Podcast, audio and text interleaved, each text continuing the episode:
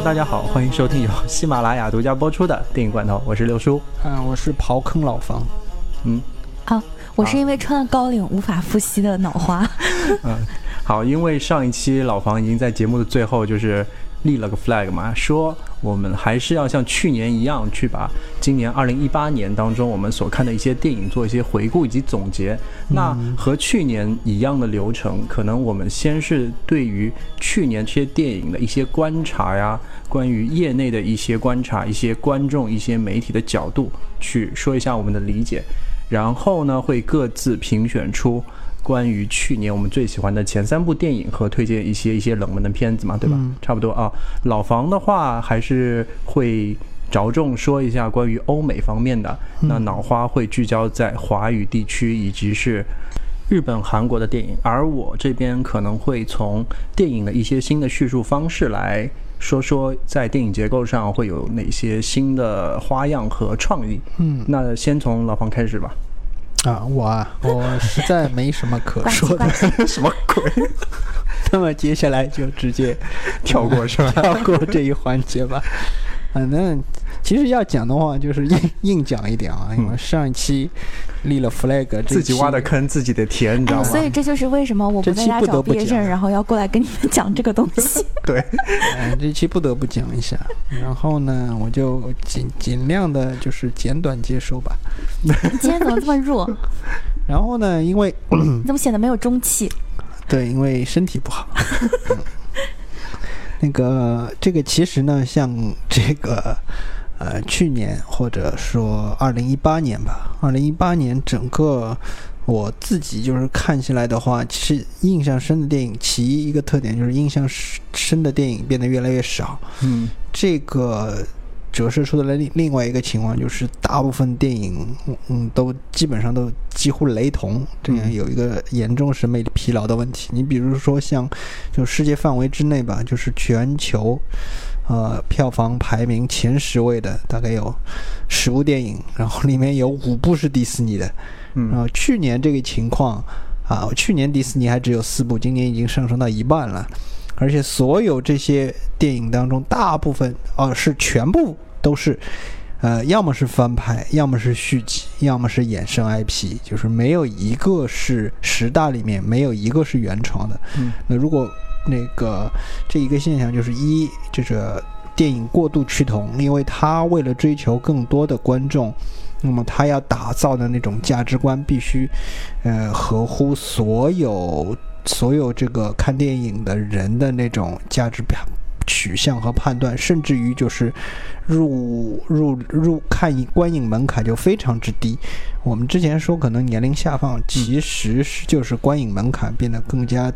更加宽泛了。嗯，原先我们所对电影当中所说，你这个电影要符合的一些基本的电影理论方面的主角啊、啊故事啊之类的这个东西，这个东西现在其实我觉得正在渐渐的不适用，因为为了快速进入到这个观影之这个降低门槛，尽让让让大家投身到你这个电影当中，他想了各种各样的办法。你比如说像。复仇者联盟这种片子，你就不知道它到底是一个什么东西。不过，我 现在就很危险啊！对你的，你觉得我是在这个好像是在抨击或者讽刺这部电影？其实是，其实不是。嗯，那我现我渐我渐渐现在也认可了这种方式了，因为它它毕竟嘛，它就是我现在发现，就是这就是漫威一直以来就想做的事情。对对对，是的。也就是说。呃，漫威在他自己早年九十年代快破产的时候，在那儿卖 IP，不得不把自己的 IP 都让人家那些电影公司去做。然后他现后来孤注一掷，自己决定投资做。从二零零六年开始投资做电影的那个时候，其实像现在这种漫威成色，包括这种表达，就是他他的这一系列电影，这就是他一直以来想做的那种是的那种电影，就是在电影当中使用大量的这种自己旗下的漫画人物，每一部电影就是有大量彩蛋，还有其他关于其他这个他漫画人物的介绍，甚至于是下。下一部电影的大型预告这种方式。是，这就是漫威一直以来想做的事情。嗯，现在他做的非常成功了，所以你我觉得我还是。对这样一种方式，我还是表示这这这样一种商业模式，还是能够表示肯定的吧。虽然他表他的那些电影雷同。那实在是太雷同了，对，就是基本上每一部电影都是一样的，甚至于他连这个，呃，制造这部电影的方式都是完全一样的。他找一个不是特别有名的导演，是找一批演员，然后在这批演员为人熟知以后，就是通过其他这各种方式，再把这批演员再换掉了什么的，然后再让自己的那个漫画人物，新的漫画人物就是替换掉旧的漫画人物。现在他正在这么做，他也进入了一个。个转型期，呃，同时这个他还依托。就是迪士尼爸爸，他可以直接把这些，呃，电影娱乐化的那些视觉上的东西，直接就是下沉到线下里面去，然后它可以直接进入那个线下的，像迪士尼乐园、迪士尼商店变现的手段也不止电影这一种。嗯，就是相对于其他那些电影公司来说的话，它很多像什么 IP 的经营方面，在这方面就是它就做的特别。成功，嗯，呃，就是他可以通过不只是放电影来赚钱，因为这样的钱其实赚的还是比较少的。我看了一下这个，现在电影这个投入产出比其实不是特别高。早年像二零一零年的时候，你比如说《阿凡达》啊，二《阿凡达》在美国是二零零九年的片子，那么这样一部片子的投入产出比，虽然它也是高投资。呃，大风险的那个项目，它投入达到了两亿三千万美元，当时，然后它最后的这个投入产出比在全球还是达到了，呃，接近三十亿左右，二十七亿左右。这样的话，当时它每投入一美元，它几乎能赚到十一块美元。那么现在的这些大片呢，由于这个虽然制作速度变快了，但是呢，它的投入产出比实际上是下降了。你比如说像这个《复仇者联盟》，就是第三集这样一部片子，它的投资实际上是虽然官方没有数据，但是很多人说它投资达到三亿美元。嗯，但是它全球的票房，也就是也是。二十二十六亿到二十七亿左右吧，那这个投入产出比实际实际上是下降了。那么这样的话，它的投入产出比只有八块钱到九块钱这样，八八块钱出头一点吧，这样已经算是比较好的。那么再好一点的呃其他片子，就是在投资也都是在一亿到两亿左右这样的片子，它最后虽然能够挤到全球票房之内。但是它很多的投资回报率基本上就保持在六块钱到七块钱这样。嗯，你说我每投入一美元，那我的回报也就是六块到七块钱，不可能更多了。在这六块到七块钱当中，可能你自己实际上的净利润大概也就三三块钱左右吧。那么对于放电影来挣钱这件事情，对于电影公司来说，已经是越来越不划算了。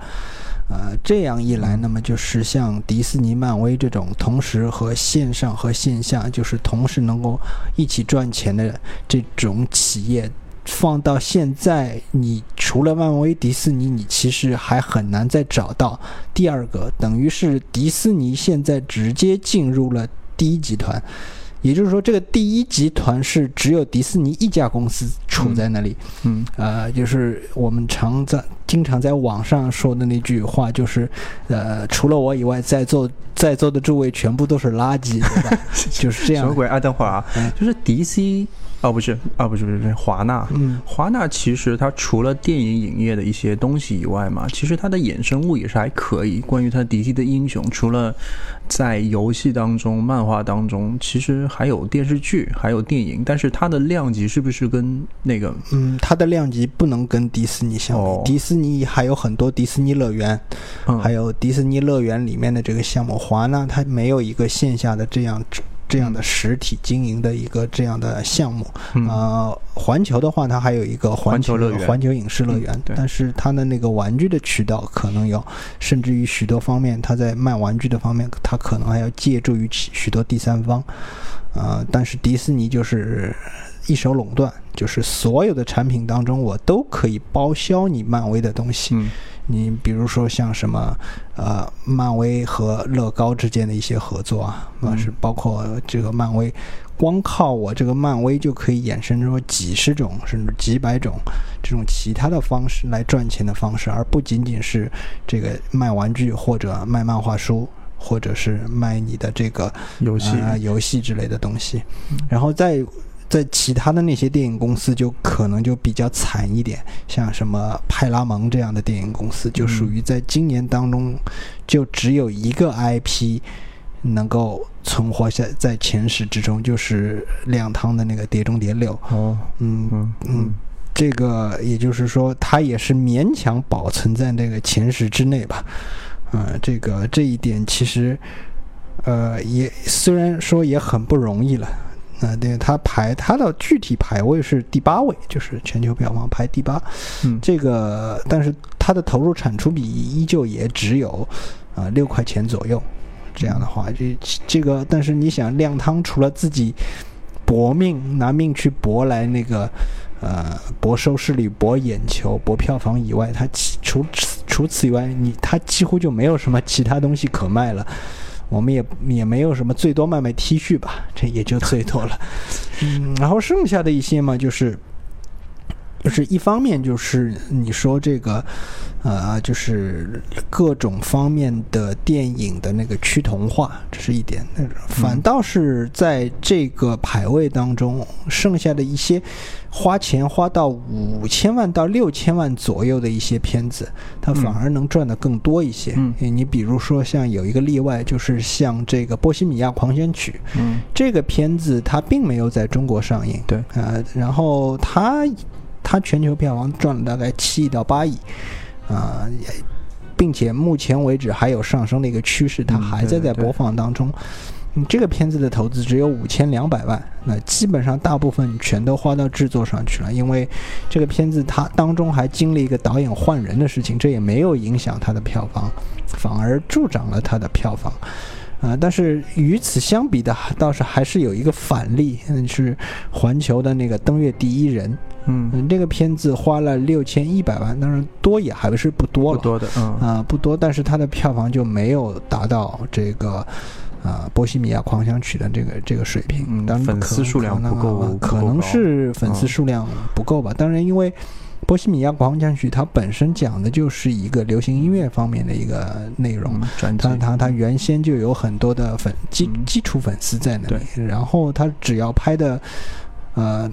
据看过的人说，就是看拍的很燃，然后就是唤起了一些粉丝的那些呃共鸣，然后这样的话，基本上他也能够做到成功。当然，这里面其实要说的就是，反而一些小制作。呃，很多时候也是，就是他他们因为本来就没什么钱，所以他反而他就不得不就是在这个利益或者在故事上动脑筋，嗯，甚至于在表达方式上动脑筋。这里面就是两个很明显的例子，其一就是那个网络迷踪，嗯，还有一个就是寂静之地，嗯。寂静之地是今年所有电影当中投投入产出比最高的电影，嗯，它的投入只有一千七百万美元，那很低啊，呃，非常低。但是它的全球票房达到了三亿四千万，它的投入产出比达到了一比二十，我投入一块钱，我能赚二十块钱，而且完全靠放电影来这个赚回赚回来，然后赚是早就赚回来。还有一个呢，就是呃，网络迷踪，对，网络迷踪的投资更低，大概只有。一台苹果笔记本电脑，大大概大啊不不，那你必必然还有那些幻想，他有两个演员在里面的，像像个呃约翰赵，还有那个至少还有个黛布拉梅辛这样一个呃演员在里面。我估计这个投资，因为他也没有讲他到底花了多少钱，但是可能在两百万到三百万左右吧。两啊，那那真的很低了，嗯，真的是非常低。然后他的这个。这个票房其实也不高，也就七千多万吧。但是，这个投入产出比也是很高了。就是这样一部电影，我拍就拍了两个星期就全部完成了。什么网络迷踪吗？啊，对，哦，两个星期完成，这是当年香港电影拍电影的速度啊。然后就是我完，我用拍香港电影的一个速度完成了一部，呃，最终票房达到七千万美元的电影啊。但是听说它的剪辑时间达到了三年啊。是有这样的一年时间，一年时间，一年时间，但是他也就是他反正没花多少钱嘛，就是慢慢来嘛。很多这样这个小投资的电影，它就是可以做到这样的一个程度。呃，当然了，也有说这种中型投资当中出差错的，或者说，呃，这样的片子也不少。你比比如说像近期的那部片子，就是《奎迪二》，《奎迪二》。就是《英雄再起》，它和《大黄蜂》是同一天上映。这部电电影我也是在这个电影院里看的，结果那一天我是包场。嗯，就是我进去以后，很多人没有意识到原来这个电影，我因为我那天迟到嘛，大概迟到了十分钟左右。然后他们本来本来是好像是再放一会儿，这个电影就关掉了。但是我进去看了，他们就不得不放下去，嗯，然后也是很对不起那个那个厅的人。我我进来以后就是整整个都是在那儿包场，我一个人看了整部电影。那当时没觉得，我我觉得这样一部电影不至于这样，但实际上就是这个片子也是，呃，投入和产出应该是没有达到预期，至少没有达到他当时的预期，因为奎迪。你第一集是，呃，票房也还是可以的，至少能够进前三十嘛，在当年。但是现在这个这个这个票房，当然它还在持续持续上涨中，但是应该就是没有达到《波西米亚的狂想曲》那种水平。但是这 也也也也造成了一个问题，就是你第一集团的电影。就比如说迪士尼、漫威的电影和他的那些 IP，他的这个赚到的钱实在太多了。同时，他对整个行业里面，就是他在好莱坞里面投资的钱也是最多的。这样的话，就是大量的集中的资金就直接进入到迪士尼、漫威这里。这个公司当中去，他花的钱也最多，他赚的钱，他赚的钱也就最多。那么让剩下来的的那些电影公司，其实像一些，我们说如果迪士尼、漫威算一线的话，那么剩下的也只能算是二线了。那么剩下的那些二线的电影公司，其实就啊生存就是非常的艰难，也也就是导致了一些二线。的电影，甚至于再次一点，一些三三线的，像索尼这样的，呃，他自己就是，呃，他这种九七千万到一亿左右投资的那些片子，嗯，他的生存环境就比较糟糕了，啊，这样一来的话，因为这其中。嗯，因为迪士尼它包括旗下有皮克斯、有漫威，还有卢卡斯影业，这一些片子你只要出来以后，那必然就是占据了绝大部分的那个的票房的半壁江山嘛。那么剩下的一些呃其他电影公司的片子当中，呃，他要么就是靠自己的 IP 再赚一点钱，但是赚也赚的不多，剩下的人只能抢，剩下的就是。迪士尼剩下的一些份额，这样一来，他们很多电影，呃，现在来说也是也是在学习，就是迪士尼、漫威的那种推，不管是营销方式也好，包括是那个这个电影嗯这个构成也好，都在以以其为榜样。呃，这样一来的话，这个整个市场就变得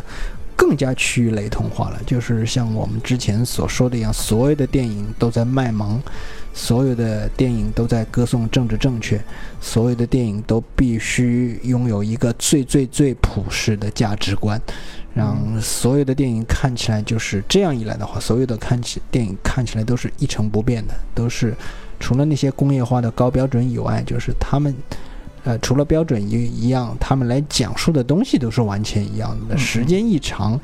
那么你就会觉得索然无味。这也是我。我的我的感觉吧，就是今年对于啊不是今年了，就对于二零一八年就是院线上的上映的那些电影，对吧？嗯，这有些艺术片可能没有办法放到这个范畴里面去说，对吧？嗯，呃，其实嗯，就是像像像像这个所有院线上的一些电影，其实在美国和中国，还有就是他们关注的点也其实都不太一样。其实像美国有一个电影叫。摘金奇摘金奇缘吧，这就是就是他那个片子叫《疯狂的亚洲富豪》，在美国上映。这个片子的投入产出比也也也很高，他。他在这个全球的那个排名，至少在美国吧，他就是他基本上他排到了第十六位。嗯，他也是个投入产出比很高的一个片子。嗯，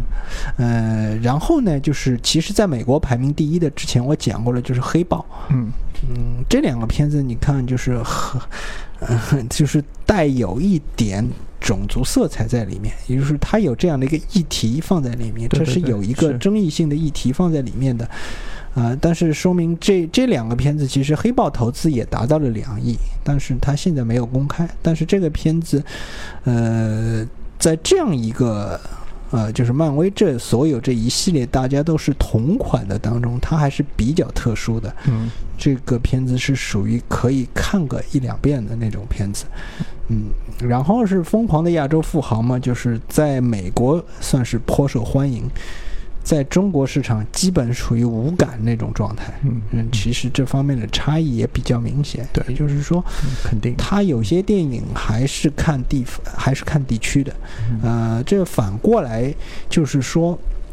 呃，美国的一些电影呢，它并不是说所有的美国电影它拍出来就是为了符合。呃，全世界人的口味，它还是能够就是根据美国市场本身的特点，因为像黑豹也好像这个这个摘星情缘也好，它其中还是带有一些个人化色彩里面在在里面的。黑豹的个人化色彩应该是漫威的作品有史以来最强的一个，呃，它带有强烈的这方面的议题，也就是说，你只要愿意在这个电影中去挖深一点。挖透一点，那些东西还是和电影当中所表达的一些东西，它有契合的。像黑人的一些议题，包括它里面所阐述的一种种族不平等的一些状况来说，它和历史上的一些东西的确是有相对应的，而且这些对应都是能够和它的那个呃电影表现那些扣能够扣上的。啊，这是一点。然后像像这个《摘星情缘》，它的目标群体其实就是在美国的那些亚裔，呃，或者说华裔吧。然后，然后这样的一些内内容放到中国来说，就是觉得你这个片子有点，呃，我有不少人觉得这个是有有丑化华裔的嫌疑。但实际上倒并没有，是他他那个主创也没有这，也也没有这种也没这这种愿望在里面。当然很有可能这这里面就是差异化嘛，这就是这是文化价值观的差异。呃，然后再再一点呢，就是实际上在今年当在整个今年的这个呃这个美国以还是以美国是电影第一大市场嘛，然后我发现就是很多。国家其他的国家现在就是已经，嗯，渐渐的学会了好莱坞那套东西了，就是学的还是蛮不错的。嗯，啊，就是说他们正在很多电影，很多国其他国家的电影正在以好莱坞的方式，以全球为目标，以全球这样一个市场来拍摄自己的那种走出国门的那种大片。嗯嗯，你比如说像。也是一个，但实际上这个例子举的不是太好，像那个那部印度电影，就是《印度暴徒》这部片子。呃，这部片子其实我也是我也是在电影院看的，但是我感觉其实还是蛮好的。嗯，因为我看完了以后，我就觉得这是一部，呃，我看到现在在美国本土以外，就是学习好莱坞方式方面学的最像的一部外国电影。而且它还是一部印度电影，它在长度控制上也好，因为我删减版和未删减版我都看过，嗯，未删减版当然保留了两多保留了一些人物刻画和在一些舞蹈场面上做了一些跳舞。就是实际上他剪掉的舞蹈场面也就剪了一场，但实际上在时间控制上呢，他做了一些删减。嗯，但这部片子整体感觉就像是一部美国电影，而不是一部印度电影。总的来说，它的人构人物刻画上，因为这部片子在印度本本国的票房并不好，属于比较糟糕的，但是它又是投资最大的，当时呃投印度投资最大的一部电影，呃，超过了《巴霍巴利王》。呃呃，当然了，就是我，但是《巴霍巴利王》的目标其实还是很明显，他的目标就是本国的观众，也是印度观众。然而，然而，印度暴徒的这个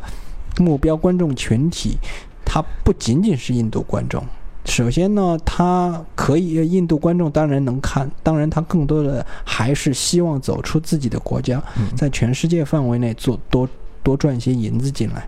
所以，就是阿米尔汗和这个片子的主创才会把这个片子打造成现在的这副样子。如果你们看过这部片子的话，你就会觉得这里面的印度味道其实已经很淡很淡了。当然，它有一点舞蹈的场面，但是在人物刻画和剧情推进方面，几乎就是一部好莱坞大片的那种规格和模式和表达方式。嗯，这也让我想起另外一个例子，就是一个波兰的游戏公司，就 CD CD Project，就是他们做的那个巫师系列嘛。嗯，其实巫师系列里面，它其实就没有多少传统波兰的那些东西在里面，它有一些就是东欧那种松散的设定，你看得出，包括一些音乐的使用上，你看得出它有一定。一定的所谓异域风情，但实际本质上，《猎魔人》这个故事还是一个面向全世界的一个有有大片，就是所谓三 A 大作风格的这种国际化的游戏。嗯，因为这也是这个 CD Project 它。他们的主创一直想做的一类的，能在全球范围之内贩售的一个游戏。如因为如果你的市场只是针对一个波兰的话，那个那个这个市场就实在太小了。对，反过来，虽然这个像印度暴徒这类这类电影，嗯，他如果拍一部印度人都喜欢的电影，其实对阿米尔汗来说，这已经，呃，是一件很容易的事情了。但是呢，他现在就是想走出自己的国门，就是他要做一部，他至少他的愿望就是要做一些国际上都能认可的，尤其是更多的电影市场能够销得出去的那种电影，而不仅仅是就是圈在自己的印度国内。然后我我又回头去看了一下印度国内排名十大的那些片子，我找了几部来看这个。这个还是有点问题，就是除印度以外之内的人，嗯，之外的人看，就是看的有点就是云云山雾绕的。那你比如说，他那个印度票房第一的是叫《一代一代巨星桑杰君》，嗯，他讲的是一个印度的电影明星的故事，也就是说，这个国这个这个电影出了印度，人家就看不了了。还有一个就一。呃，还是也是印度排名前十的，是有个片子叫《印度艳后》，他对他他讲的是一个印度的呃历史上的一个这个王妃的一个故事。然后这个故事呢，其实你你除了印度之外也很困难，呃，推推广起来就就那个就就有问题。像印度王妃美吗？嗯，还是蛮好看的 哦，那还是可以看的呀。对对，还是蛮还还是蛮，但是这个节奏实在是太长了，呃，唱歌跳舞没有完没了。反正自从你说了那巴霍巴利王，我脑子里只有巴霍巴利那个 那个音乐永远在响起。啊，对，印度暴徒呢，就是第一就是它等于是全盘在参照了那个加勒比海盗那种模式，而且呃，就是它在这方面它就是。高仿仿的非常像，就是你虽然觉得它是一部好像，呃，里面有各种印度，那实际上你就是觉得它是一部美国拍出来的片子。然后除此以外呢，就是呃，你没有，就是你接受起来也没有什么不适感，就是一讲一群这个本地的印度，嗯，就是农民就是抗击就是东印度公司暴政的那那样部片子，这个投入起来也比较也比。就反过来，这样一部片子，你在印度国内可能就没什么票房，也不要，甚至于被人家说这就是一部烂片。那么简而言之，今年的情况，我觉得就是基本上是这样。呃，那我本来还是希望那个我们国内能够做出在工业化方面，甚至在故事剧情方面，那当方面能够直接在那个国际上就。卖卖得出去的那种片子，甚至于你在题材方面也不见得一定要拘泥于仙侠、武侠这种题材。嗯，其实我们现去年有两部这种类似那种这种风格的片子想要推出国外的，其实你比如像云云南虫谷。这个片子，当然这这部片子其实是在美国有上映的，也有也有票房记录的，但是就是比较糟糕，嗯，比较糟糕，就是在国内也没什么反响，在国外也没有什么反响。嗯，还有一部嘛，就是《古剑奇谭》电影版，这个片子很多人都已经忘记有这部片子上映过这件事情了。他甚至于找的是前好莱坞的导演雷尼·哈林来做的导演。那主演嘛，我看阵容的话，光看阵容的话也不差，对吧？像宋茜了，什么王力宏了，这个好像都是大家还是比较眼熟。但是特技好像貌似还过得去，但是大家就没有记住这部片子，就说明，呃，他这个他这类片子在这个在题材上、在工业水平上、在这个故事上，肯定还是有点问题的。嗯，行，嗯，好的。前面再纠正一下，就是 CD Project Red 有个 Red，好，接着就是也扯到了中国或者是华语地区，那么我们就要让脑花醒一醒了。哎，脑花，咦，怎么啦？好，你来说一下吧，关于华语地区的一些感觉。其实今年确实。没有什么说是印象特别特别深刻的电影，因为去年的话，其实我们还有嘉年华，然后还有像像台湾地区的对大佛 Plus 真的是特别特别的优秀。对，然后前面我全程没有参与的原因，就是因为。前面大家讲的那些各种各样的 IP 什么的，其实我是一部都没有看的。对。然后，所以后面就是我的评选可能也不会含有任何这种电影。这个电影，这它这种类型的电影，简而言之，我就是看不懂。哦。然后就是所有的，就是从头到尾都觉得不明所以的那种，就可能没有办法，可能没有办法。理解对那些嗯有拯救地球这种梦想的蓝孩子们的世界，蓝孩子对还行。然后，然后整个华语片的话，其实啊，今年稍微有一点有一点向就是内容原创这边去靠近，嗯啊，因为。呃，翻拍什么的可能也是会比较少，因为像之前几年，我觉得像什么翻拍什么初恋多少次啊，然后还有什么什么重返十八岁啊，然后还有什么各种各样的翻拍是特别特别多的。然后，但是今年的话，你如果要是说我要选出来几篇。差不多的国语，好像我们之前做节目的时候我也讲过，就是很多片子已经是你看了不生气的了，嗯，就是这就已经是蛮好的了。然后首先，然后就是内容上呢，也感觉把你把观众当做一个有常识的人，嗯，也是蛮好的。然后而且还给所有人一个，嗯，包括给从业人员一个概念，就是你不，嗯。怎么讲？你在这个行业当中，你不去爱惜你自己的羽毛，你后面是起不来的。包括可以看到，杨幂今年可能也在为了转型，在演什么宝贝儿啊，什么这这种类型的片子。那之前就是她也演过很多很多，大家都认为就是豆瓣评分都很低很低的这种电影。今年可能也是意识到了什么，所以大家流量明星都想要去转型。但这个转型对于他们来讲，应该也是蛮难做的，因为大家现在买账的。那那叫什么？买账的基础是不一样的了。有的时候以前还是比较怎么讲冲动追星型的，然后现在可能大家都是会关注到一些它的内容。其实对于整个行业来讲，对于观影的人来讲，其实都蛮好的，都是一个比较比较在上升阶段的这样的一个状态。那韩国电影的话，我觉得今年其实挺失望的。啊，前几年它不管是从题材来讲啊，啊很多什么社会题材啊，包括它整个电影的情感共鸣都做得特别特别的好，会让你觉得这个国家虽然平时很恶心，但是怎么能拍出 怎么能拍出这么好的电影？今年其实就完全没有这种感觉了，就觉得好像今年他是你看不出来他是在找方向，还是在干嘛？就是要么就是一部分人是在。重蹈自己以前的一些素材啊，或者是什么的，换汤不换药的这种东西，但是不差的，就是制作啊什么乱七八糟都不差的。然后还有一部分人呢，就感觉就是哎，你到底要拍什么？你 就是想好了再干啊，就是 有一种这这种感觉。那盲目乱花钱的那种片子很多，其实今年，你比如说我看了一个《安世成》，哎呀，这个。赵寅成去演这种片子，是属于头壳坏了吧？感觉他就是好像经常做一些让人难以理解的事情，因为他现在的那个经纪公司不是高贤廷的那个公司嘛，嗯，可能也没有人管他，然后他们整个公司都是走那种耳根子特别软的这种路线，是就是别人可能求一求他，他就演了。是，对，就是很诡异的一个一个公司。然后，嗯，包括从前几年开始，就是什么像什么演技很炸裂的，像刘亚仁啊什么的这种，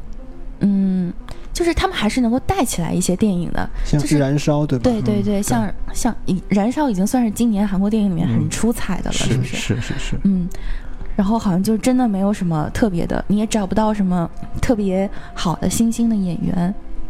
然后也找不到一个他们今年电影的这样的一个亮点，就是整体来讲还是有点让人失望的。那日本电影的话，让人失望很久了呀。嗯，他就是，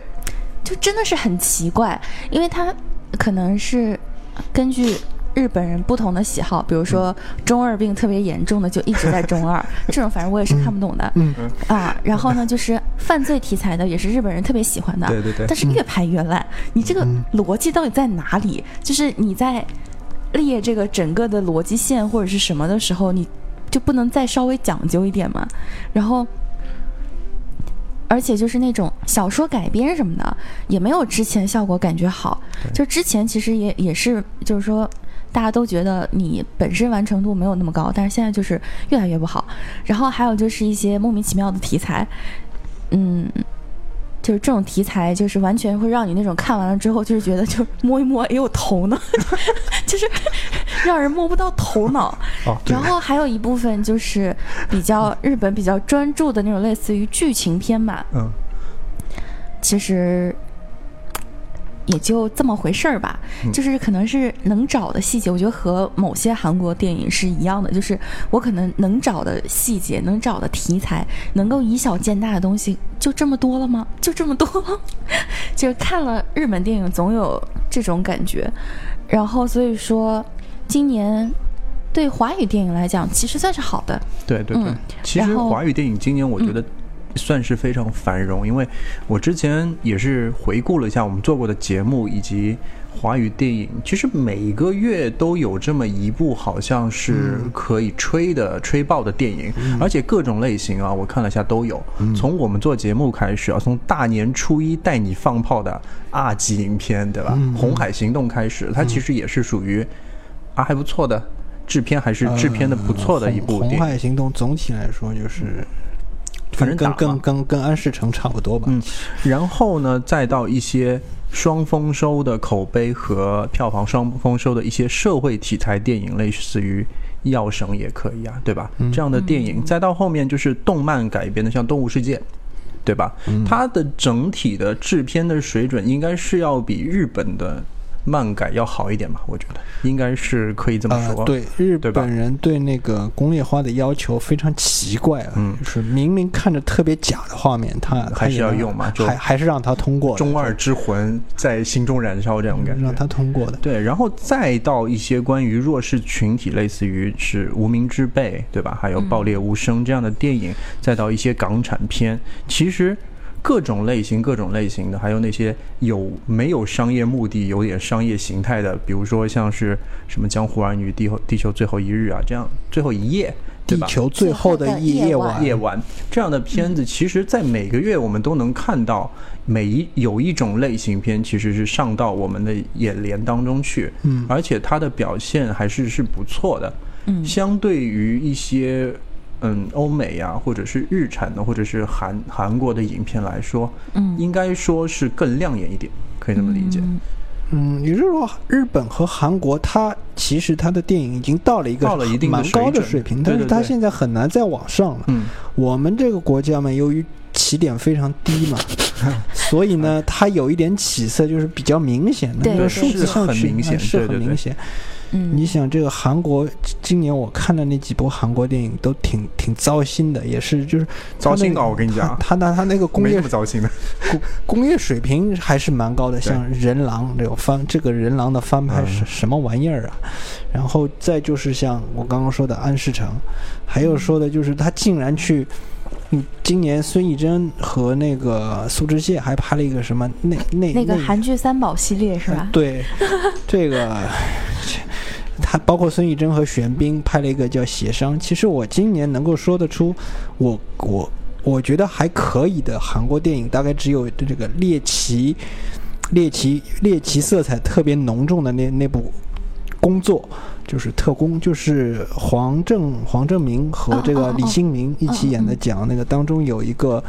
呃关于朝鲜的一些内容的一个一个片子。啊这这这部片子呢，实际上带有强烈的猎奇成分，就是我们去看一下在电影里怎么表现在那个老金，对吧？嗯然后，但是实际上老金的表现还是被让我觉得他像韩国其他电影里里面那个黑帮老大一样的那种感觉，特别浓重，也不是像那个，就是他集各种传闻中的老金于一身的一个一个老金。就是满足大家所有幻想的一个。对，对，就是他就是你对他有什么想法，他全满足你，我一次性让你吃吃到饱的那种感觉。嗯，但其实来说，就是呃，就是就就更多的是让我在看到了，哎，李新民这个演员也还不错，嗯，黄黄正黄正黄正明呀，黄正明嗯呃黄正明也还可以，就是，嗯但是韩国现在就是停留在这样一个，呃，他所有的电影就停留在一个呃励志。热血、煽情、黑政府这样一没有，个状态。我觉得韩国电影最近还是有个回潮，就是回到以前那个韩剧三宝的那个状态。我跟你讲，嗯太恐怖了。对他最近的我说的韩剧也就就是是这个样子就是煽情，嗯就是励志、黑政府，就嗯就反正就是我的这个三板斧嘛，就是嗯，对对对，脑花还有什么补充？前面你说有很多过誉的，是在现在说还是在一会儿说？啊、你随便吧，我随便什么你说呀？没有没有没有。然后，哎，其实呢，就是我们虽然讲它不好，是因为它没有办法再给我们特别大的惊喜在这一年，但是从一些片子还是能看出来的。就比如说，大家疯狂都在翻拍的那个《完美陌生人嗯》啊，其实我们如果对对比我们。中国和韩国两个不同的版本的话，就其实差的还是蛮大的，嗯可能也是跟中国那个版本选演员选的有问题有关系。嗯啊、然后因为韩国的那一版，我觉得大家还是可以看的。像就是有什么连金雅呀、她最近那个《天空之城》就很火嘛，嗯啊，然后还有就是以前看了又看当中的那个大姐，然后还有什么，就是都是大家很很熟的这种很老的演员，然后演的其实也蛮好的。就是你如果要是说拿出来同类型的片子去做对比，可能还是人家会稍微好一点啊，但是。你总不能总跟差生比嘛，对吧？对你得跟学得好的人比啊，是吧？就是从小你妈也这么告诉你的呀，别人家孩子还捡破烂儿呢，你怎么不去呢？是吧？但但还是确实是会稍微好那么一点点，只不过要看他跟谁去比。嗯行，差不多这样对吧？啊，好，那我说我这边的一些观察，我这边观察到的一些点，其实有两个点，一个叫扁平化的，一个是叫做互动型的一个叙事。这其实前面老方都有些提到过。其实所谓的扁平化，就像他所说的，把所有的制片就放到同样一个在国际上大家都能理解的那个范畴之内。那扁平化这个东西，其实是在设计语言里面大家比较熟知，其实就是啊、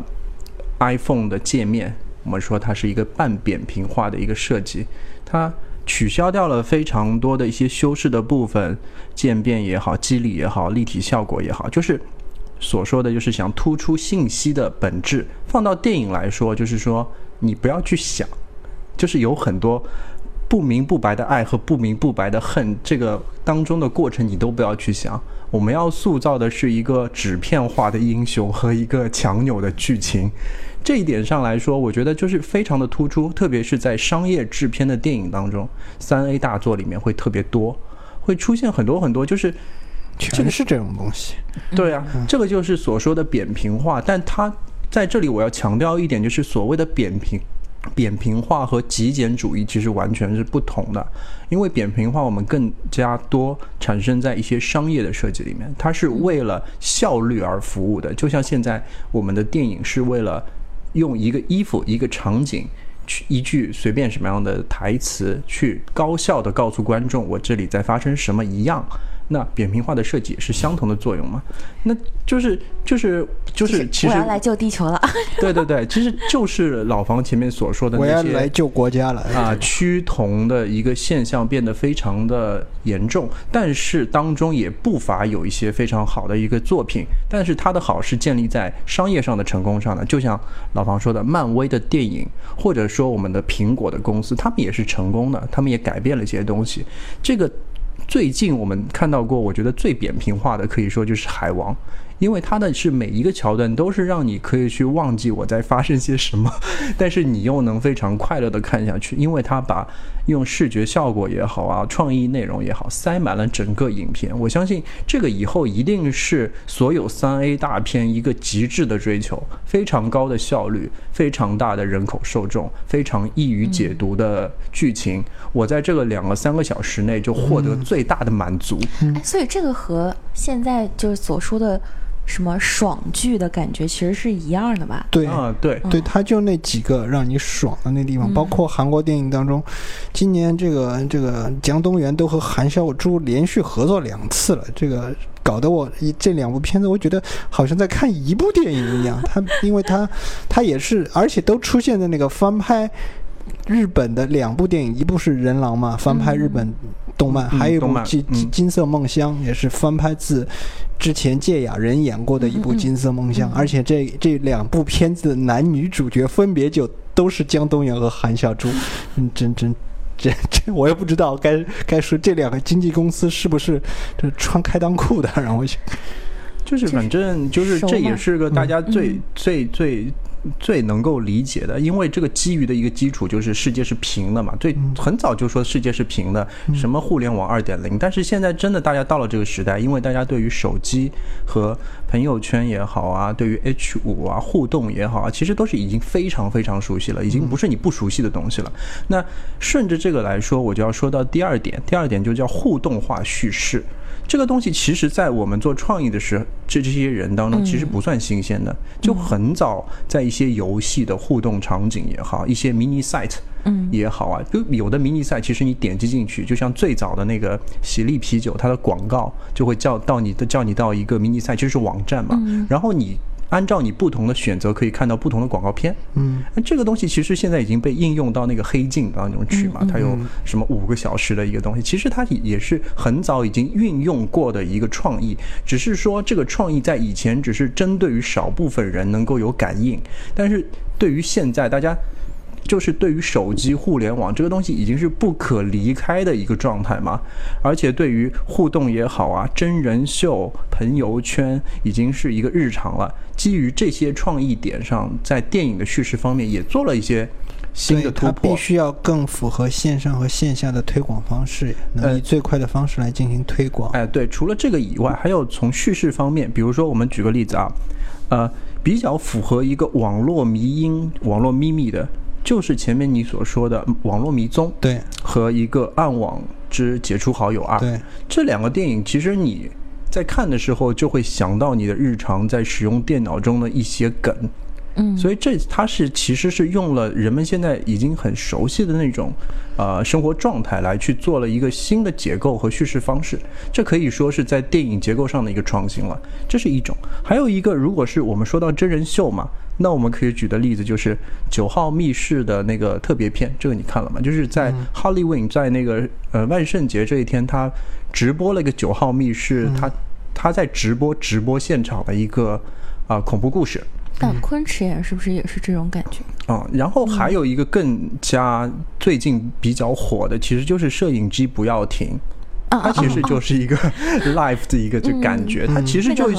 对那个其实就是用了真人秀这个点，因为真人秀现在大家已经是非常非常熟悉了，它其实用了这种网络的迷音啊，来作为一个叙事方式，让你觉得非常刚刚新说鲜。的那个黑镜 Bandersnatch 这个东西，嗯哎哎它，这个其实是用了之前所说的互动电影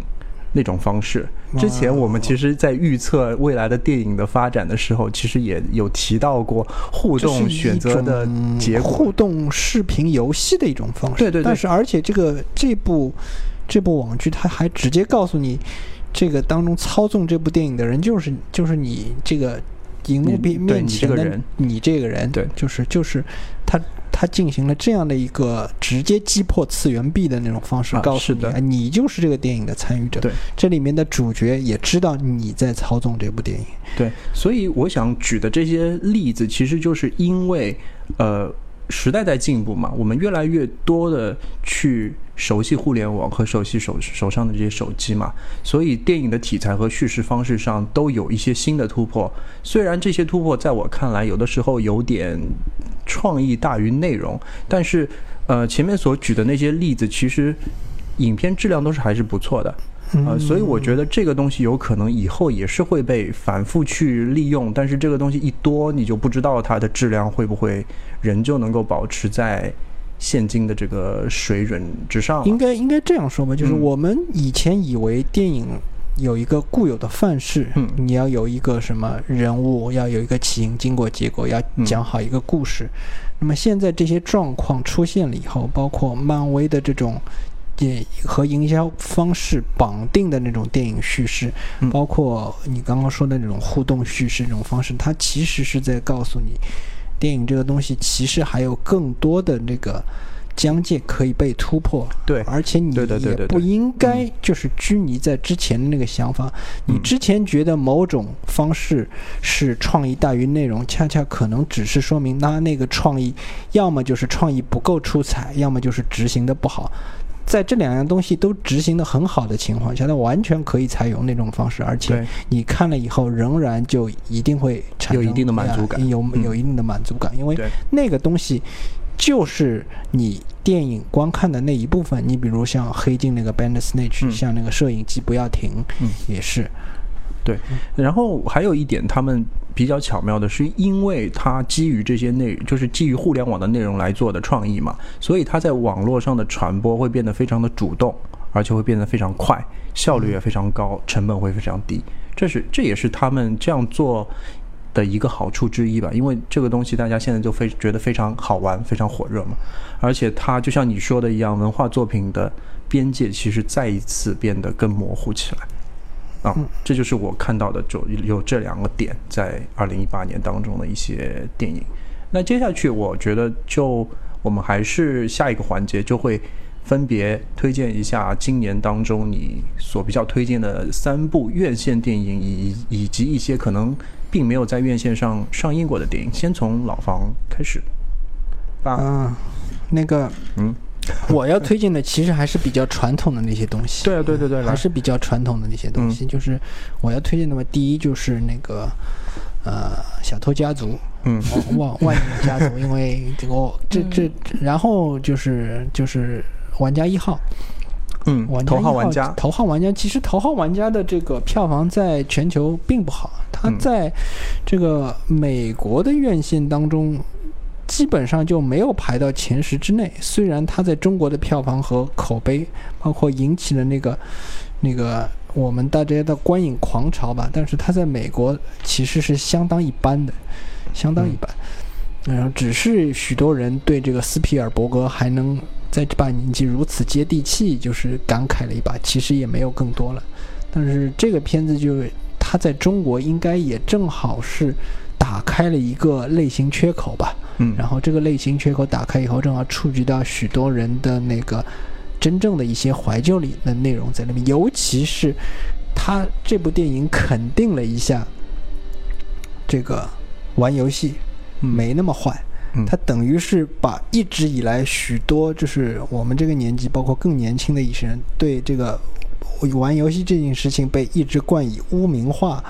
这样的一个呃帽子，等于是。通过《玩家一号》这样一个这部电影直接揭掉了，然后所有的人都是群情振奋。这这一点在其他国家可能也是因为因为国情差异的缘故。我在在在在美国很少，或者说在一些除亚洲地区以外吧，很少会有国家的人说这个你说这个玩游戏是会一定要给你扣什么帽子的。这个并并不明显，要么就是不当回事儿。但是在中国或者其他一些亚洲地区的话，这这个还是非常明显的。嗯呃，然后就是小偷家族嘛。其实小偷家族我觉得很简单，我就我没有全部看完，因为当中赶时间，在结尾的部分，我从电影院里要要溜回去上班了。呃、要溜回去上班，对吧？你看上班多多多耽误多耽误正经事儿啊。嗯。然后这个电影，这部电影从头到尾几乎我看过的部分我都能记住，嗯就是说明整个失之愈合在把控情节和塑造人物方面，他已经就是达到了一个很高的状呃水平很高的一个状态。他几乎所有的情节你都不像是专门设计出来的，除了这个故事整个从头到尾这个嗯看完以后，你觉得这个设计的是痕迹还是蛮重的，但是它具体到你在电影院里看的时候，这一点就是你很难体会到。嗯。然后就是《小偷家族》，这还有一部呢，其实你一定要我选的话，我其实还真选不出来，但是我推荐一个稍微冷门的吧，嗯就是张明导演的是中国电影《冥王星时刻》。嗯呃，这个电影也是一个设计痕痕迹很轻的一个电影，就是你就看这部电影，它就像是在看一个真人秀一样。但是这部电影看完以后，你还是会觉得，哦，我们中国原来也能还是能拍出这样一个类似于日韩那种那种不痕不着痕迹的那种电影。嗯啊、而而不是像《地球最后的夜晚》那样，这个这个刻意求功的成分还是比较重的，嗯还是比较重的。它设计的痕迹还是呃比较明显的，但是它那个讲法完全两样了。它它那个毕赣追求的就是这样一种强烈的设计感，嗯呃，但是所以我在这里不推荐《地球最后的夜晚》。太棒了，我觉得。哎，嗯那个就是冥王星时刻，有想挖个坑吗？冥王星时刻，呃，有机会再说，有机会再说，不想挖坑老方可以啊，我觉得。嗯，因为我觉得这个这部电影当中，你就会觉得会发现，我们这个中国有好的演员，也有好的导演。其实像王学兵是一个。呃，奇迹一般的演员。那为什么这么说呢？就是他在从那个之前的那个丑闻当中，等于是他通过今年的这《冥王星时刻》，还有另外一部《未尽之路》，他直接跳出了呃这个丑闻。他等于是之后，这在其他演员当中根本就不多见。那可能可能要是就是一，可能是有他的背景，背景也挺硬的，他也能在这个丑闻当中直接跳出来，因为其他人好像是跳不出来的样子。呃，还有一点就是他演技也确实非常不错，他那他那两个角色其实很难演的，尤其是像《冥王星时刻》里面，等于是他带头带着一大堆。呃，当然，呃，一一大堆业余演员在演。你比如像姆姆奇米亚这样这样的人，其实根本就不会演戏，但是带着带着，你就觉得啊、好像还行，啊、也能跟上那个老王的那个节奏。嗯，之后嘛，就是非院线电影。其实非院线电影今年可推荐的还是很多，嗯、甚至于说说起来，就是像多如过江之鲫一样，就是啊，甚至于像像像一些剧什么的，我觉得他在这个剧作上的水平已经完全就超过电影了。啊，那么那么非院线的话，非院线的话，其实，呃，我我首先要推荐一把的就是，首先就是还是从各个类型就是各个推荐一个吧，就是一、一个啊可以啊这一个嗯就是冷战，冷战嗯啊，，这是一部波兰电影，对然后很多人说这是部 PPT 电影，但是我就吃这套，这算我个人的那个心头好一样的，就是，但是它的它这个电影看起来也很快的，没没多长时间，八十几分钟的一部电影，但是你看完的时候，你还是能感觉到这十几年它就浓缩在这八十几分钟当中了。有人说这是个波兰版本的《芳华》，嗯当然我不同意这种说法。啊、还有一部推荐的呢，就是百事和迷的，就是我没有那天在电影院里，呃，就是电影节的时候没有看到，就是《孤狼之血》啊，孤狼之血，哎，你给我票了，我呃去看。然后现在我们可以，我我也可以通过其他渠道看到看看看了这部电影了。呃，之前前一期节目我狂喷了一下大黄蜂没有八十年代气质。然后我现我现在可以跟大家说，《孤狼之血》根本就不像是一部现在拍出来的电影。那个时候我们在聊的时候就在说，我我我以为你给我看了一部老电影的老电影，对对。当然，尤其是他找的那两个演员，虽然都是那些日本演员，都肯定就是啊。当然，他也有一些演员都是有八十年代经历的，这样像什么呃，像像像像像伊索广司啊。但是唯一他唯一。他们当中是在九十年代出生的那位，就是松坂桃李。松坂桃李他也像是一个那个八十年代，对他一直都有一种莫名其妙的老干部的气质。对，就是所以人家叫他村长嘛，就是他说村长这部电影里愈愈发的像村长，对吧？而且也就是像所谓愈发的像那种钢铁直男，嗯，呃，就是这他有一他就是有一种这种警局老干部的那种气质，尤其是在电影结尾的时候。然后这个电影就是现在。现在大家都都追求政治正确嘛？这这部电影政治一点都不正确的，呃，其实就是在当然在结尾的时候，他还是还是圆了一下，呃，但是从从剩剩下的一些内容看着就像是那种七八十年代的。有一些这个比较温情版本的这种当年深作新二拍的那种无人机的战争的那种片子，就是你给很一种很强烈的粗劣的气质就非常明显。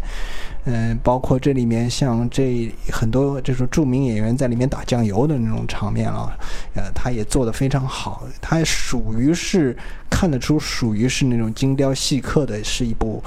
呃，大制作在日本电影当中，我觉得算得上是一部大制作电影了，而且很多场面他都毫无顾忌的，就是直直上直下的，嗯包括结尾的一些场面，就是就是红刀子进啊，白刀子进，红刀子出的那种场面，都都直接都就拍给你看了。嗯，我推荐一下《孤狼之血》。嗯，也回去听一下我们的节目。嗯，那期其实说的很好，因为是说那个雅库杂，雅库杂是一个非常有趣的话题。大家不要错过。还有一个也是属于个人推荐嘛，推推荐一部剧吧，就是这个这部剧叫《世界》，不是《西部世界》，其实不是西部，实际上还是看演员的，是西安潘主演的一部美剧。嗯这部电影叫《火星第一人》，不是那个登月第一人，它是有设置了一个虚拟的环境，讲的是第一次登上火星的一群人的一个。一群宇航员的一一些故事吧。那这部电影看上去像是个科幻电影，它其实还是讲一个火星那个团队里面的一些人。这这个团队里面就是每个人都有自己的问题。当然，以西安潘为主嘛。西安潘他是好长时间没看到他了。我在这个剧里面看到以后，就是他那个不管是演技也好，这个身材也好，基本上都处于这个在线的状态。呃。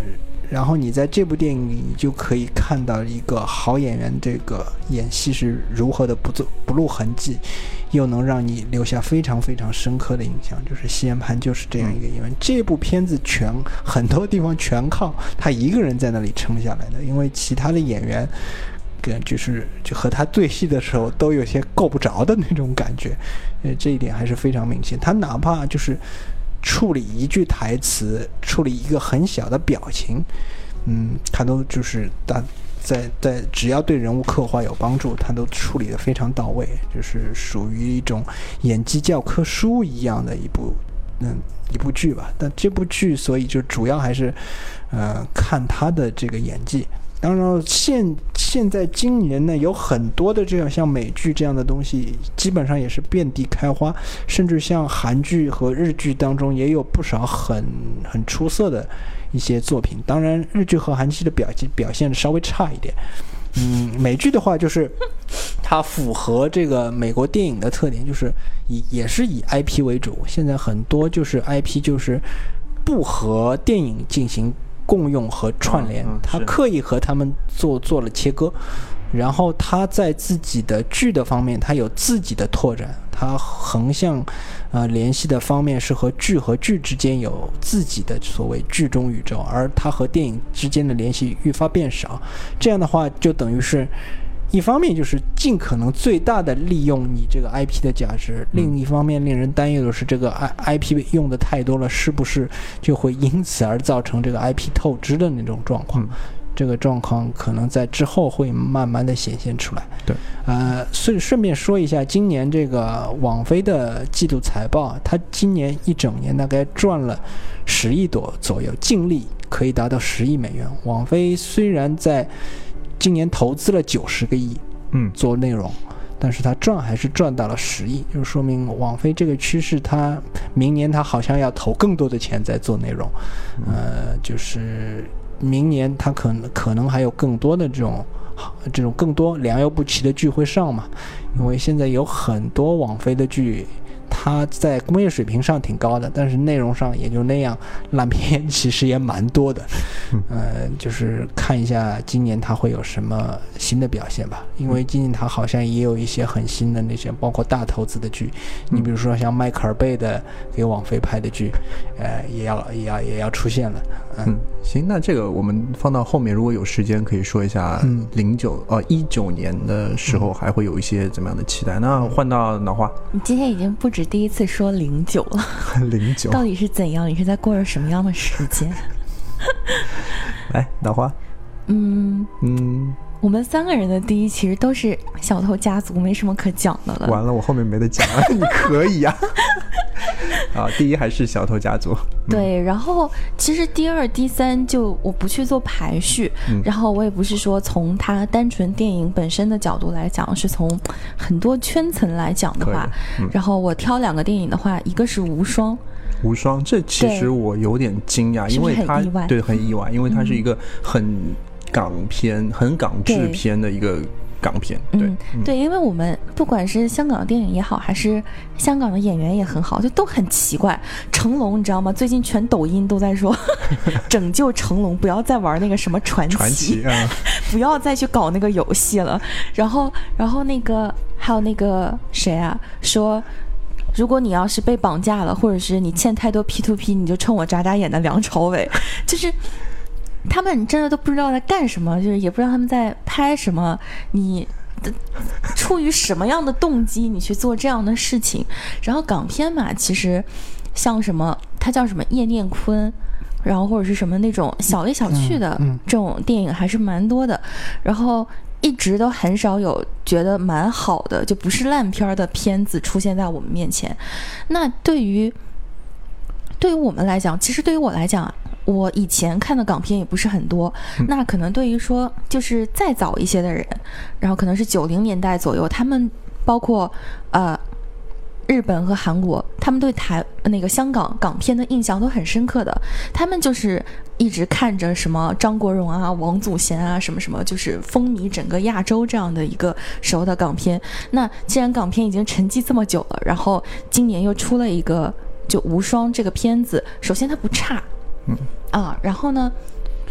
嗯，就怎么讲？如果现在的小朋友以零零年左右的这种小朋友，然后他接触港片，他没有看过以前的港片，他是从这部片子开始看，开始觉得，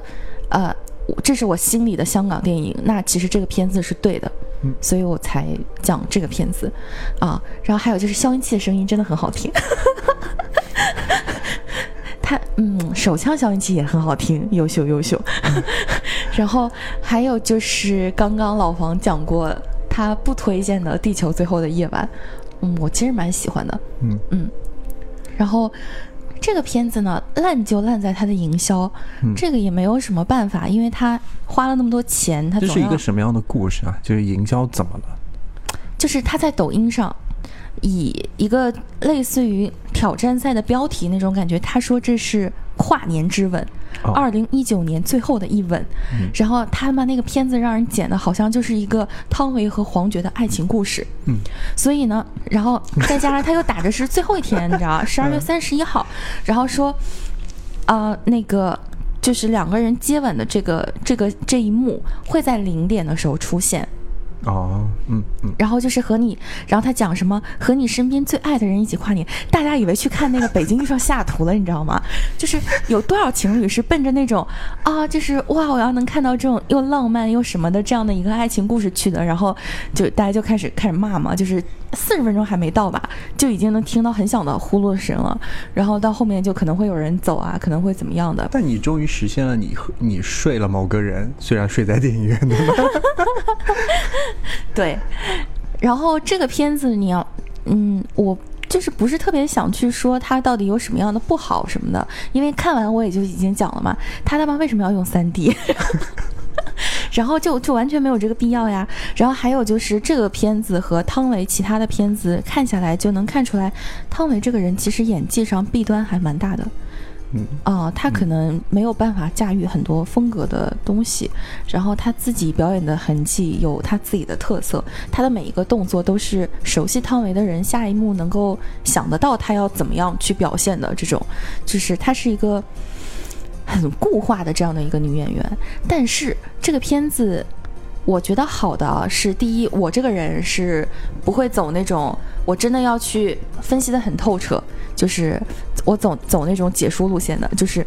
嗯，你想说的什么，你想演的什么，我都看到了，就是我没有我没有这样的意识去说我一定要摘哪边是哪边，哪边是哪边，我才会讲我自己看透了，这个事情在我这儿是不存在的。然后主要就是他后面。戴上 3D 眼镜之后，就是黄觉做的那个梦那一段，呃，其他人打的或者是片方自己想打的是他那个长镜头嘛，但是我自己是特别喜欢他掌控的那个梦中的那个感觉。啊，然后对于我来讲是一个蛮不可多得的一个片子，嗯。嗯，然后嗯，今年还有就是说像。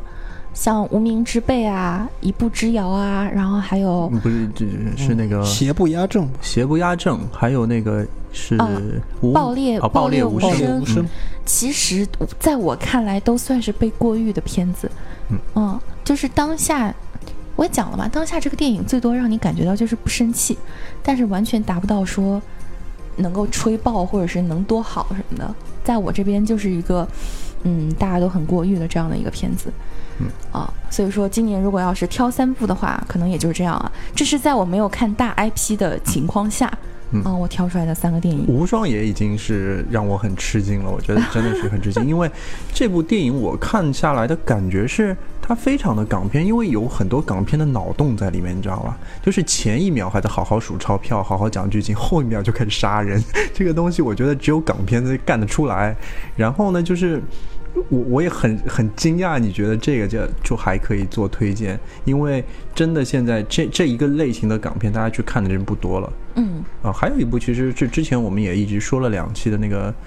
呃，那个什么？狄仁杰吗？对对对，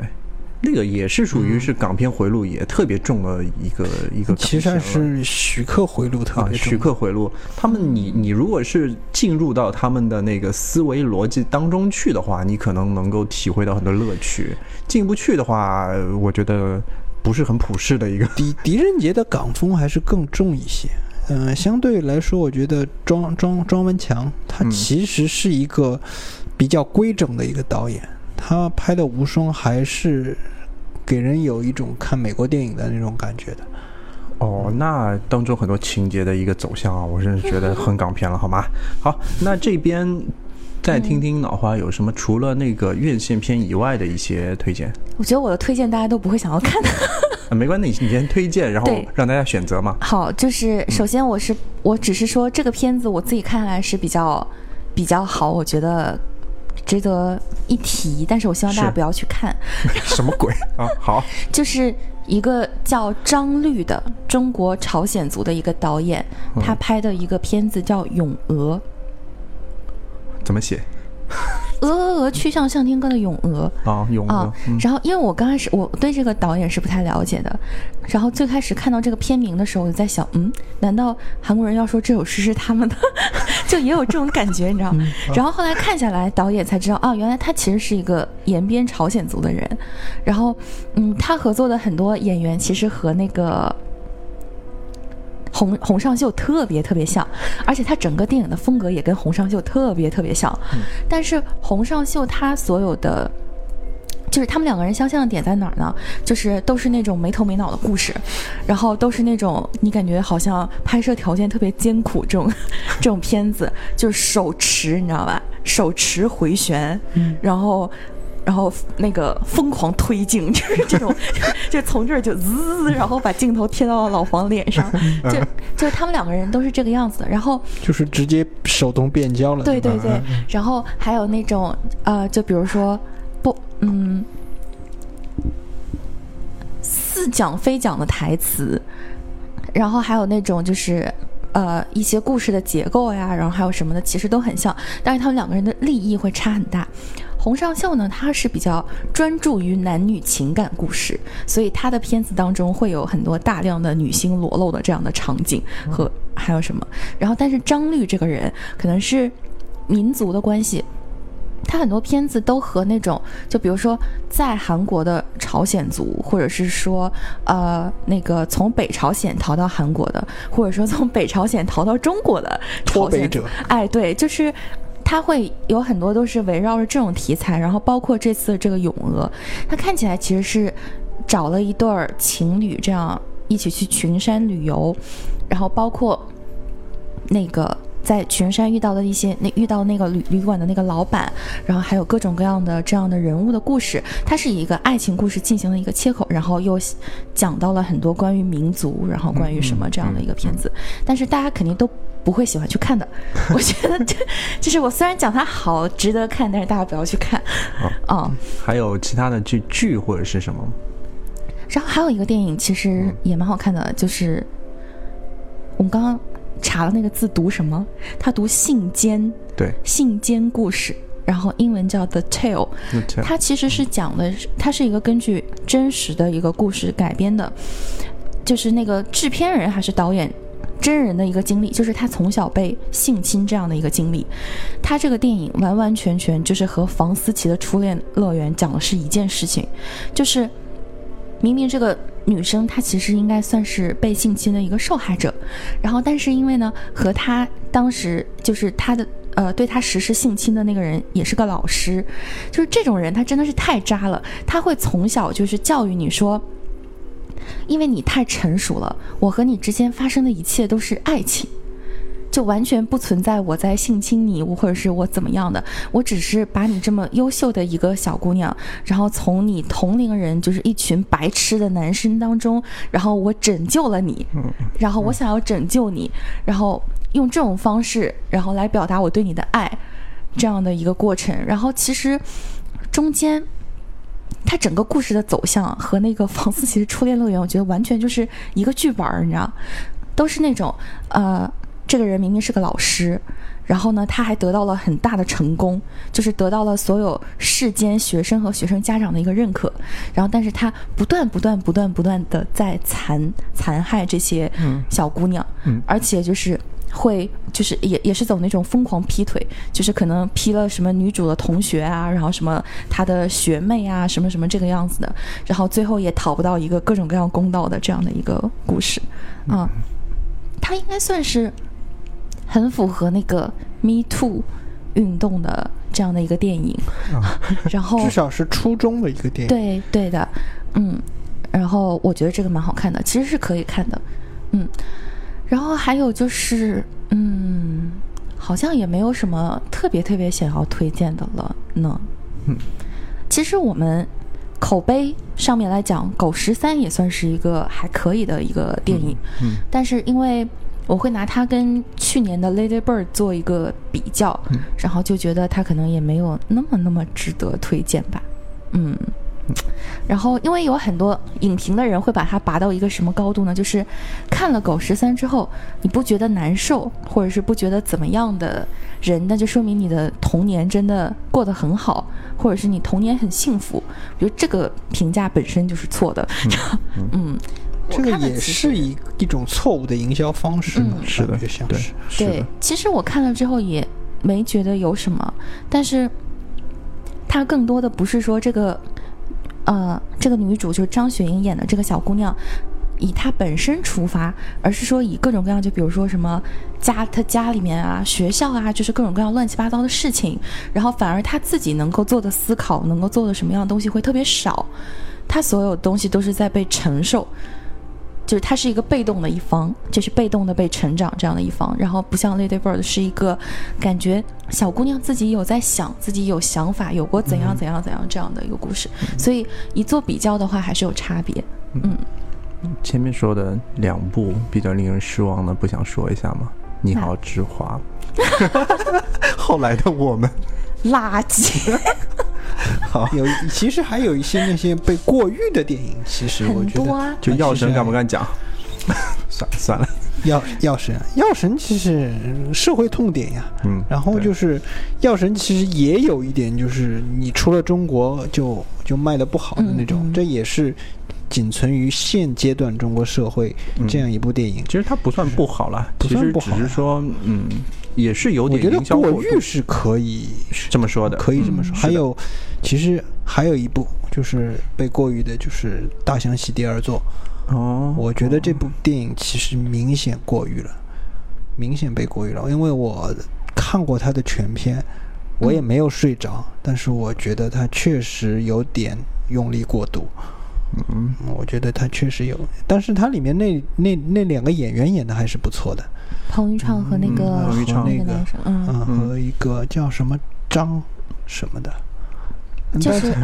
但是他这个演员 给给我的感觉就是，很适合演混混是吧？嗯、对，因为他在那个《无名之辈》里面又出出镜了一次，嗯。然后就是我觉得他有点像像像孔佑啊，他那个张脸型，啊他那张脸，张宇对，张宇。呃对他那张脸有点像孔佑，嗯，但这啊我忘了推荐今年。流不紧，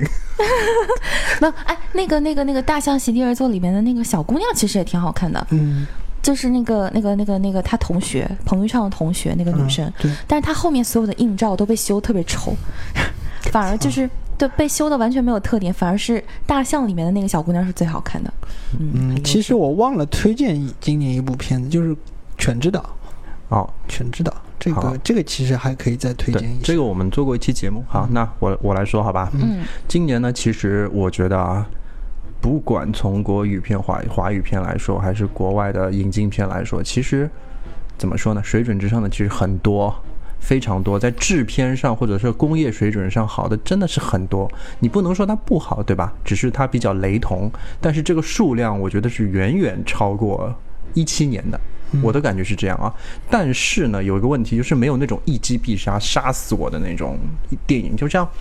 如果说之前是二零四九，我我我这个我我怎么随便一想肯定是第一的，嗯。但是呢，今年就没有一部就是这个类型中我非常喜欢，而且去年还有雷德利·斯科特的很多片子嘛，对吧？今年又没有啊，就一八年没有，嗯。所以就是去年就是很尴尬，所以我的那个挑选方式呢会分成的剧情片和大片，还有动画片。嗯那么在剧情片里面有就是引进片和非引进片嘛。引进片我们不说了，就是《小偷家族》，对吧？又说为什么呢？我的推荐理由不太一样，是因为我们因为《小偷家族》做了四期节目。就是他是一个非常，我们沾上了他的荣光，你知道吗？这一点上我是很喜欢。然后还有就是，他的确是一个讲故事讲得非常好的，就像老房说的，我到现在我这种没有记忆力能力的，就七秒钟的，我还是能记得他这个片中很多很多情节的。嗯然后呢，同期在做比较的，其实可能也没没有引进，就是燃烧嘛，对吧？燃烧其实也也挺好的，我觉得。前大一前前面的一大部分，其实我觉得是好好的，很好的，他很克制，然后非常的不做作。但是可能直到后面，他有一些商业的追求，还是有什么要求了，就变成报复。那从那个开始，我就觉得可能不是那么好了，就可能他好了一半，就这对他可能。后面想做一些过多的情感渲染也好，或者什么对也好，想让你更快的跟上主角或者是跟上剧情的一个节奏。是的，嗯所以就是引进片当中的话，剧情片我还我我还是觉得《小偷家族》是最好的。放到国内的话，其实前面也说了嘛，有其实有很多挺好的，像《爆裂无声》也好啊，《江湖儿女》。其实我更喜欢的是《江湖儿女》嗯嗯因为《江湖儿女》和《爆裂无声》，我把它们归为归为一种，虽然它是商业片，但是商业企图并没有那么高的一个呃商业片，就是这两部都是这样的感觉，它没有很强的企图心，还是在说一个关于它的故事。但是呢，相对好的，我觉得《江湖儿女》我还是更喜欢一点，更加老练。嗯然后故事也更有看头，演员其实也更好一些。所以，如果从剧情片来说，国外引进的应该是《小偷家族》无疑，呃，接下就是《江湖儿女》，接下去就是说一个大片三，就是三 A 大片嘛。其实我这里很神奇的把这个推荐其实是给了《复仇者联盟三》，哦，呃，原因其实前面老房说了，你差我一张电影票对吧？不是，其实是这样的，差电影票的是在后面，是贾樟柯。为什么说是这个？就像老王你说的，他之前已经设计好了这个思路，嗯对，他花了十年时间他，就是要拍这种东西。对他就是要拍这种东西，而且作为一部十年漫威工作室十年之后的一个，算是前半集的一个。呃，叫什么大结局？他没有呃，搞砸它不算大结局，它嗯就是《复仇者联盟四》才算是一个第一阶段的一个结束。嗯，但是这一集我觉得他完全没搞砸，因为我觉得要去 handle 这样一个十年内的项目，其实是很难的。它就像所说的众口难调嘛，它其实在这一点上做到了平衡，所以就从这一点上，我就是更愿意把这一票是投给他，因为单独的大作可能呃相对容易一点，但是一部这样难的一部东西，我觉得做到现在这个水准，我是呃可以去推崇一下嗯，啊，是这样。连锁经营的典范，对吧？啊，对对对，然后然后它其实，呃，当中很多给足的东西也是很多啦，就是各种打斗也好啊，呃设计也好啊，料还是很足的。料还是非常足的，但是。呃，这样又不能和后面那个就海王比较，这些我都不比较。我的唯一的一个初衷就是他坚持了十年去做一个他想做的形式，而且他把它做出来了。嗯我这点上是想要褒奖。嗯。就是这个是我推荐《复仇者联盟》。那除了这个之外，其实我个人还喜欢的还有两部，一个是呃《星球大战》嗯。最后的绝地武士，嗯。呃，还有一个其实我是很喜欢，但是就是湮灭。嗯。嗯，我湮灭很喜欢，嗯。因为它是属于我我个人是觉得它是属于那种还是算蛮硬核的科幻了吧，呃，软科幻，还算软科幻。科幻。但是我但是它给我的感觉和之前的降临其实是有点像的，对吧？它其实是在讲一个人的一些故事，人本身的一些一些事情，人的一些不可理解的一些劣根性也好，什么东西，我看到的是这些东西。有的人是说看到了物种的一些折射或者什么的，但是我看到了是人这个动物。它之所以有癌细胞这种自我毁灭机制和人的自我毁灭性格，和这个呃和这个所谓天外来物的一些互动，那个天外来物它折射出来的是人的那种劣根性，我觉得是这样的，可能每个人理解不太一样，所以我觉得其实湮灭，而且给我一种做的非常扎实的感觉。其实他一开始的几个镜头，嗯，再加上娜塔莉波特曼也是我相对比较喜欢的那个演员嘛，那，虽然剧情当中有一些地方还是蛮 蛮胡逼的，但是但是我能理解，还是能够给到他一些比较好的评价，他还蛮文艺的，就这样。嗯，湮灭这个片子呢，我要说一下，就是它等于是它的上映本身也证明了现在这个放映渠道已经逐渐从单一的大荧幕观看，已经转到了可以就是像网飞那种随时随地观看那种状态了。有一些电影还不如在这个流媒体上播放，你传播的会更广。嗯，因为荧幕数有限嘛。你比如像《湮灭》，它也就是。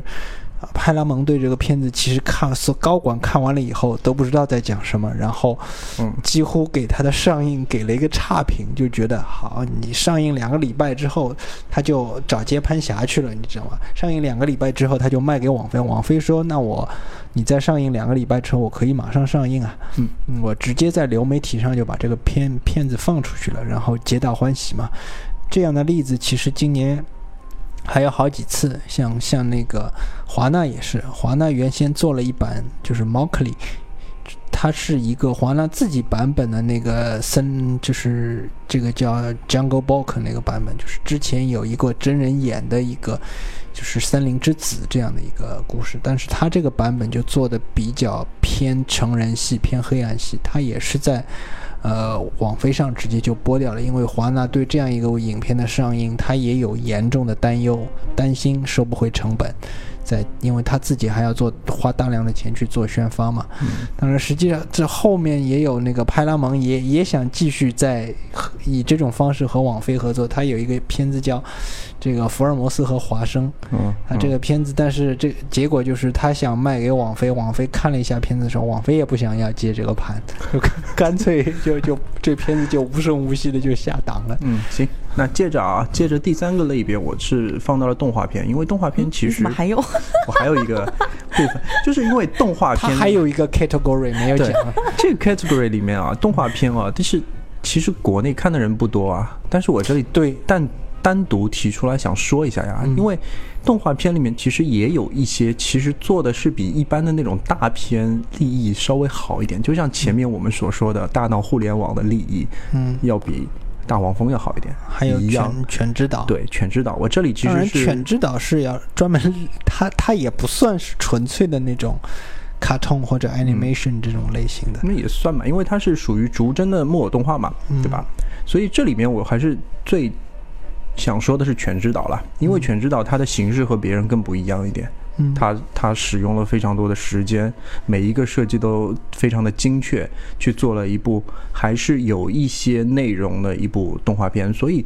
嗯，在那个时候如果错过的话，其实算是蛮可惜的。因为我觉得这部电影它的细节之多，你如果在家里的电视机荧幕上看的话，可能效果远远不如在影院里面看。所以在这儿要单独提提示一下动画片这个类别，如果大家有机会或者是在看一些预告片感兴趣的话，还是要去影院看，因为动画片我觉得它是一个色域色彩的，呃，阈值会非常大的一个呃载体，它的表现力非常非常强。嗯，呃，有的时候我会觉得你在电影院里看的一部动画片的效果是远远超过你在家里小荧幕看的，所以如果你感兴趣，就买一张票。到大荧幕去感受一下动画片带给你的一些一些东西，而且它非常一般，动画片都是非常讲究创意和和和和那个色彩的嘛，对吧？还有就是笑点呀，动画片还有就是笑点堆砌也是一个方面。你比如说像《格林奇》，就是最近的一部动画片，在中国没什么没什么人看，但实际上这部片子进入了今年的十大啊，对，就是《格林奇》。这部片子好像可能就是靠的是档期，然后就是他这部片子全名叫《Doctor Seuss 的 Grinch》，二零一八这个版本，因为之前有 Jim Carrey 演过的一个真人版本，有这个有这个底。他今年他这部片子就是排在第七，排在《碟中谍》前面，这很很奇妙，因为可能还是合家欢电影文化差距也是有点，我们不太了解那个小绿人，对吧？好了，那差不多我的就是院线电影可能推荐这三个类别，然后最后要特别推荐的是帮助你睡眠系列，一共有两部《大象席地而坐》和《地球最后的夜晚》，对吧？这是帮助你睡眠系列，还有一个你大爷还是你大爷系列，就是邪不压正，就是说，就说这部这部电影你反正就去看，你就了解什么是你大爷了就好了。邪不压正啊！对对对，就是属于这个，嗯，不能多说了这个东西。但是我觉得姜文他感觉什么一直都在，他是属于你叫不醒一个睡装睡的人嘛，他就属于那种人，他曾经在跟你对着干那种感觉。但是嗯，也推荐大家去看一下吧，反正许晴还是可以的，好看。说完了，嗯嗯，那差不多我们三个人基本上就把二零一八年我们所推崇的电影说了一下，行。那怎么样？这期就是我们所有的内容，也是感谢二零一八年所有粉丝还在。为我们这个电台点赞，还在听我们的节目啊，所以希望你们继续支持下去。那怎么样？呃，其实二零一八年不算是不算是一个不算是一个小年，不算是啊。我觉得是一个我我觉得很多人繁荣的，很很多人觉得这是一个小年，但是我觉得不算是一个小年啊。只是我喜欢的那个类型没有一个一击必杀的内容，嗯嗯，仅此而已了，好吧？那这期就到这里，老花说个再见。来，为什么？嗯，嗯，嗯老房，啊，再见，再见，再见。嗯拜拜拜。拜。嗯。